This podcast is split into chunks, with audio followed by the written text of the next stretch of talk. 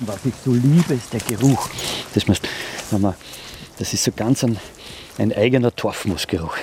Ein Geruch, der Harald Zechmeister schon lange begleitet. Er ist einer der renommiertesten Moorexperten Österreichs. Moose sind sein Spezialgebiet. Das wichtigste Hochmoor-Torfmoos ist dieses hier. Das ist das Sphagnum magellanicum.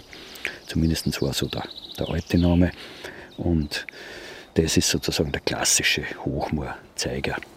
Magellanicum, Feuerland. Ja, Feuerland hat ja wahrscheinlich seinen Namen von diesem Torfmoos. Torfmoose haben ein kleines, rundes Köpfchen und lange Wurzeln. Sie funktionieren ähnlich wie Schwämme und können das 30-fache ihres eigenen Gewichts an Wasser aufsaugen. Sie sorgen dafür, dass Moore nass sind, eine Landschaft zwischen Wasser und Land, so wie dieses Hochmoor hier an der Grenze zwischen Ober- und Niederösterreich. Es ist ein Sattel, man nennt es einen Sattelhochmoor. Ja, es geht praktisch wie ein Sattel, der geht eben auf einer Seite von oben nach unten und auf der anderen Seite von unten nach oben. Also es ist ein richtiger Sattel. Und in so Sattelpositionen entstehen sehr, sehr gerne Hochmoore, wenn es genügend Niederschläge gibt. Hochmoore werden ausschließlich durch Niederschlag gespeist. Das Moor wächst dem Regen entgegen und wölbt sich leicht nach oben, wie ein Wassertropfen auf einer Glasplatte. Viel Wasser und wenig Nährstoffe. Eigentlich ungünstige Verhältnisse für Pflanzen.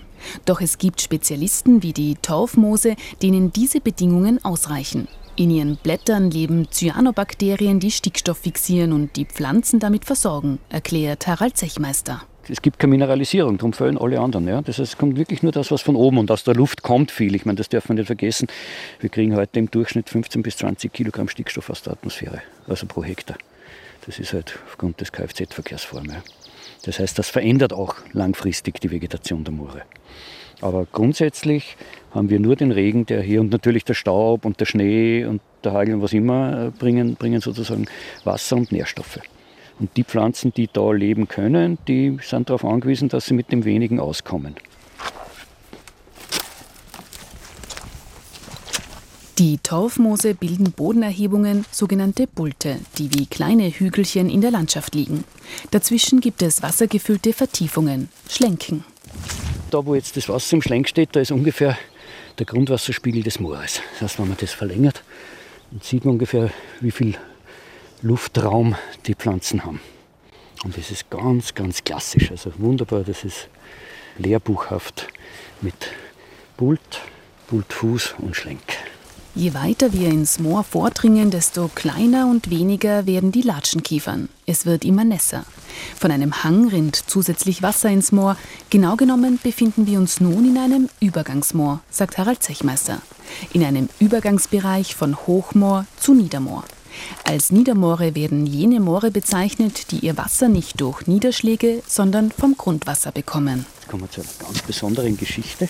Die ist fürs Waldviertel fast einzigartig. Da sieht man, da hat man so einen Streifen, ja, da sieht man, wie es das Wasser offensichtlich raufdrückt. Ja, das da runterkommt, ich meine, da geht es dann weiter, aber da dürfte es aufdrücken, da dürfte besonders das Wasserangebot hoch sein. Und jetzt schauen wir uns das an. Oh mein Gott, das wackelt. Das wackelt, genau. Das ist jetzt so etwas wie ein Schwingrasen. Wenn ich da drüben hinsteige, werde ich noch viel besser schwingen. Und riechst du es? Ja, das ist Schwefel, Wasserstoff. Das sind diese anaeroben Prozesse. Ja. Wir haben ja da eben lauter anaerobe Bakterien und die setzen da Schwefelwasserstoff frei. Der hohe Wasserstand im Moor sorgt dafür, dass kein Sauerstoff an die Wurzeln kommt. Abgestorbenes Pflanzenmaterial im Boden wird nicht vollständig zersetzt. Es entsteht Torf. Das Moor wächst und speichert kontinuierlich Kohlenstoff. Wenn man über ein Moor geht, geht man eigentlich über Wasser. Also im Moor besteht aus zwei Schichten, aus dem oberen Akrotelm, das ist da, wo die Pflanzen wachsen, und darunter dem sogenannten Katotelm. Und das Katotelm ist etwas dünner wie Milch. Das heißt, man geht hier auf einem großen Wassertropfen. Und man kann nur gehen, weil man oben über dieser verfestigten, wurzelverfestigten Schicht geht, die auch schon Torf bildet. Ja. Und, und das ist eben, eigentlich ist unter uns ein, ein großer Wasserkörper. Moore haben ja bei uns seit der letzten Eiszeit, in den letzten 10.000 Jahren, eben eine Sache unter Beweis gestellt, die wir uns heute in der Landschaft eigentlich sehr wünschen. Also sie haben der Atmosphäre CO2 entnommen und im Boden festgelegt. Die Biologin Franziska Tanneberger leitet das Greifswald Moorzentrum in Deutschland. Das können sie eben, weil Moore ja natürlicherweise nass sind, diesen hohen Wasserstand haben und dann eben der Kohlenstoff aus dem CO2 im Boden aufgenommen, festgelegt wird. Und das ist eine einfach ganz wesentliche Funktion, die so ein Moor natürlicherweise, ohne dass wir es eigentlich dafür bezahlen, gemacht hat und auch weitermachen kann, wenn Moore nass sind. Laut Schätzungen binden Moore etwa doppelt so viel Kohlenstoff wie die Biomasse aller Wälder der Erde zusammen. Das sei erstaunlich, meint die Moorforscherin. Denn Moore bedecken weltweit nur rund drei Prozent der Landfläche, Wälder hingegen rund ein Drittel. Wenn wir die Moore so lassen, wie sie sind, weltweit sind etwa 85 Prozent unserer Moore in einem noch nicht geschädigten, degradierten Zustand, können Sie das auch festhalten. Wenn sie eben entwässert sind, setzen sie sehr viel CO2 frei. Und das sind erhebliche Mengen. Also in der Europäischen Union schätzen wir, dass es etwa 5 Prozent aller Treibhausgasemissionen sind. Derzeit gehen Moore zehnmal schneller verloren, als sie wachsen. Weltweit werden jedes Jahr 500.000 Hektar Moor zerstört. Flächen, die CO2 freisetzen und das Klima belasten. Wissenschaftler und Umweltschützerinnen fordern daher, noch intakte Moore unter Schutz zu stellen, damit sie weiter Torf bilden und CO2 einlagern können. Moore können zwar CO2 festlegen, das bedeutet aber nicht, dass wir deshalb die CO2-Emissionen nicht reduzieren müssen, warnt Franziska Tanneberger. Ich werbe dafür, die Moore ein Stück weit als sozusagen Bonus äh, zu betrachten, den die Natur uns eben auch bietet. Sie können in einem gewissen Maße CO2 wieder aufnehmen und vor allem helfen uns nasse Moore eben dann auch noch dabei, dass wir Wasser in der Landschaft halten, was wir ja brauchen, dass wir auch sauberes Wasser in der Landschaft haben, weil sie eine Filterfunktion haben. Und nasse Moore können eben auch kühlen. Das ist auch was ganz Wichtiges in den trockenen Sommern, dass wir diese kühlenden Landschaften haben. Wir umrunden es halt jetzt. Ja. Man könnte natürlich auch so durchgehen, aber da zum Beispiel würde man sicher seine Stiefel liegen lassen. Zurück im Waldviertler Moor. Es ist eines der wenigen hydrologisch intakten Moore Österreichs. Hier wurden nie Gräben gezogen, um das Moor zu entwässern. Es geht hinein in einen Moorwald, einer der wenigen Standorte, wo die Fichte natürlich vorkommt, sagt Harald Zechmeister. Obwohl mehr als 100 Jahre alt, sind die Stämme der Fichtenbäume dünn. Sie wachsen hier sehr langsam, weil sie wenige Nährstoffe bekommen. Das wäre zum Beispiel jetzt wirklich ein, ein Moorwald. Ja, da haben wir durchgehend Torfmoose, auch solche, die wirklich Torf bilden. Das machen wir im Wald nicht alle. Und auch sonst einige Moorzeigerarten und drüber Fichten, ja, das ist halt, es ist kein, kein ganz natürlicher Moorwald, aber es ist ein Moorwald. Und Moorwälder sind ja auch ein FFH-Lebensraumtyp. Ja. Da gehören die Hochmoore dazu. Also innerhalb der Hochmoore auch unterschiedliche Kategorien und, und eben auch Moorwälder. Und die gilt es eben genauso zu erhalten. Die Flora-Fauna-Habitat-Richtlinie, kurz FFH-Richtlinie, ist eine Naturschutzrichtlinie der EU. Eines ihrer wichtigsten Instrumente ist ein zusammenhängendes Netz von Schutzgebieten, das Natura 2000 genannt wird. Bereits 2013 wurde ein Vertragsverletzungsverfahren gegen Österreich eingeleitet, weil zu wenig Schutzgebiete ausgewiesen wurden. Seither wurde nachgebessert, 2022 wurde jedoch erneut Kritik an Österreich geübt.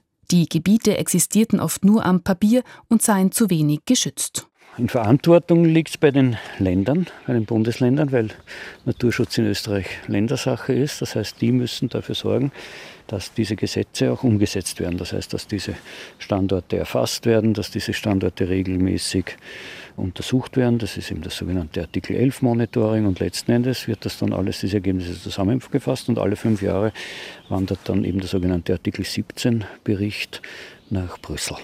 Und da sieht man eben dann, wie der Zustand der österreichischen Moore ist. Und der ist überwiegend vulnerable bad. Das heißt, ein Großteil der österreichischen Moore ist in, einem, also in Summe dann, sie werden ja dann zusammengefasst, ist es in einem schlechten, sehr schlechten Erhaltungszustand. 90 Prozent der Moore in Österreich sind geschädigt und zu unterschiedlichen Graden entwässert. Und von den verbleibenden 10 Prozent sind auch nur mehr ganz wenige hydrologisch intakt, funktionieren also so, wie sie sollten, erklärt der Moorexperte. Wichtig ist jetzt einmal wirklich mm, gute Grundlagendaten zu kriegen über den Erhaltungszustand. Das ist im Moment sicher vorrangig. Und dann kann man erst sagen, wie hat sich von da weg verändert. Ja. Aber natürlich, man, manche Moore kennt man schon sehr, seit sehr langer Zeit und da, bei manchen hat sich nichts getan, wenn man das hier anschaut. Ja. Oder bei manchen hat sich doch einiges getan, die haben sich deutlich verschlechtert. Moore sind nicht nur Verbündete im Klimaschutz, sie sind auch einzigartige Ökosysteme. Hier findet man die Rauschbeere mit ihren typischen blaugrünen Blättern. Sie ist die einzige Nahrungspflanze für die Raupen des Hochmoorgelblings, einem kleinen gelben Schmetterling. Und schau, was wir hier haben. Das freut mich jetzt. Ich habe nämlich nicht geglaubt, dass das schon heraus ist. Siehst du das? Das ist eine fleischfressende Pflanze. Das Sonnentau. Ein Sonnentau, genau. Auf seinen tentakelartigen Blättern hat der Sonnentau feine Drüsenhärchen und Köpfchen. Sie scheiden ein zähes und klebriges Sekret aus, an welchem Insekten, wie beispielsweise kleine Fliegen, kleben bleiben. Fleischfressende Pflanzen hat man deswegen im Moor, weil es hier so wenig Nährstoffe gibt. Das heißt, die holen sich vor allem ihren zusätzlichen Stickstoff und den Phosphor holen sie sich über die Tiere, die sie fangen. Sie betreiben schon auch Photosynthese, ja, sind ja grün unter den roten Tentakeln und auch die die Stängel der, der Fangarme sind grün, aber zusätzliche Ernährung über, über das, was sie sich fangen. Und das sind im Klebefallen, das heißt, das Insekt fliegt hin und kann nicht mehr weg und wird dann von diesen Drüsenhaaren dann auch verdaut. Moore sind sehr spezielle, gleichzeitig aber auch sehr vielfältige Lebensräume.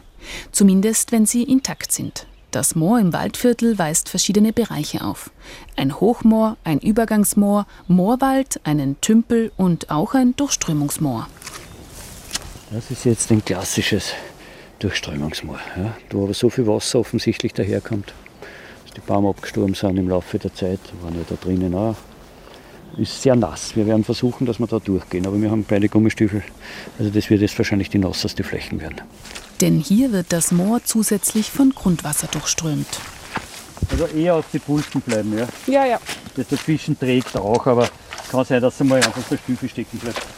Der Torf unter diesem Moor sei bestimmt zwei Meter dick, sagt Harald Zechmeister. Das Moor speichert hier seit Jahrtausenden CO2 ein. Und es erfüllt eine Pufferfunktion, es nimmt Wasser auf, verhindert einen schnellen Abfluss, zudem kühlt es das regionale Klima. Hier ist natürlich die Verdunstung auf einer relativ großen Fläche viel stärker. Das heißt, die Wahrscheinlichkeit, dass es regional abgeregnet wird, ist sehr viel größer. Also da gibt es wirklich konkrete Untersuchungen aus Großbritannien, ähm, die das zeigen, dass das sehr wohl eine Rolle spielt, dass diese größeren Moore lokal einen unglaublichen Einfluss haben aufs Lokalklima. Es beeinflusst nicht das Klima in Wien, aber es beeinflusst das Klima da in der Umgebung.